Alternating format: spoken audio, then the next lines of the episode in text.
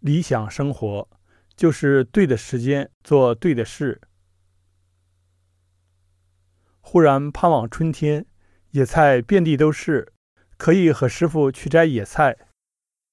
山中有油菜花、辛夷、桃、李，春茶也开得好，多么好的时节！师傅从武党回来，带了榛子、枣子。以前没见过榛子，乍一看还以为是板栗。许多果子以前都没吃过，比如罗汉松果。罗汉松大多矮矮的，长不了太高。之所以叫罗汉，大约是因为它果实的形状。罗汉松结出来的果实都是两个果子叠在一起，像叠罗汉。下面那个是红色，上面那个是绿色，一大一小。吃的时候吃红色的。颜色若是深红偏紫，味道更佳。果子有点涩，甜味也不明显。大概野生的果实都是这样，味道并不纯，而且比较复杂，酸甜苦涩都能微微尝出来。想起小时候在乡下吃的加重果实，例如梨子、樱桃，也不是一味的甜。山上梨子很多，土黄色。皮很厚实，长不了太大，就是小时候吃过的那种叫藤梨的品种。市面上出售的藤梨很大个，是打药的。自然长的梨子很难长成那样。在工地上干活时，阿姨们每天都会提一袋梨子来，累了我们就啃梨子。听他们说是村里有人卖梨子，人家都挑走了卖相好的，留下丑的，他们就去摘了来。有些梨子果肉很硬，是被蜜蜂蛰了，除去那部分，剩下的很好吃。我们笑着说：“蜜蜂也觉得好吃，肯定是好的。若是动物都不肯吃的东西，一定是有问题的。人吃了要生病。”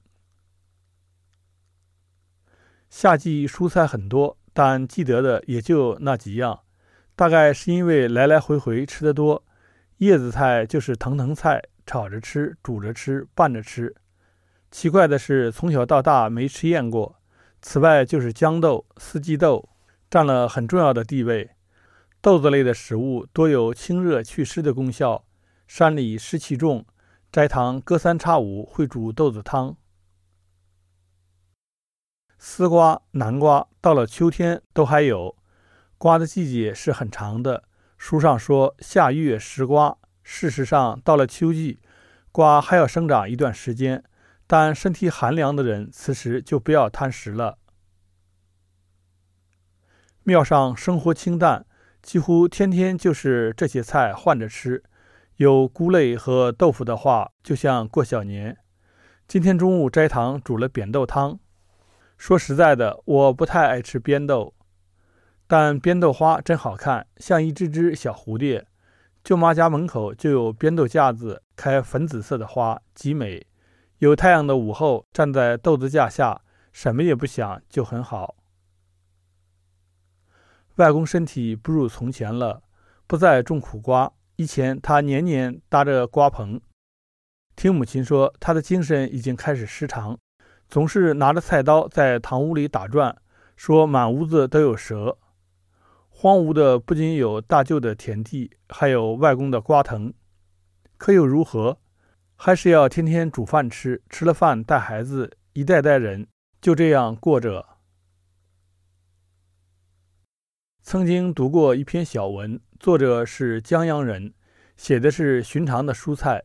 他说，多年后那些藤藤菜、瓢菜、笋包菜、豌豆尖，让人思念不已。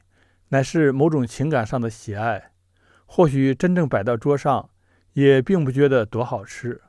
忽然盼望着春天，野菜遍地都是，可以和师傅去摘野菜。山中有油菜花、心仪、桃、梨，春茶也开得好，多么好的时节！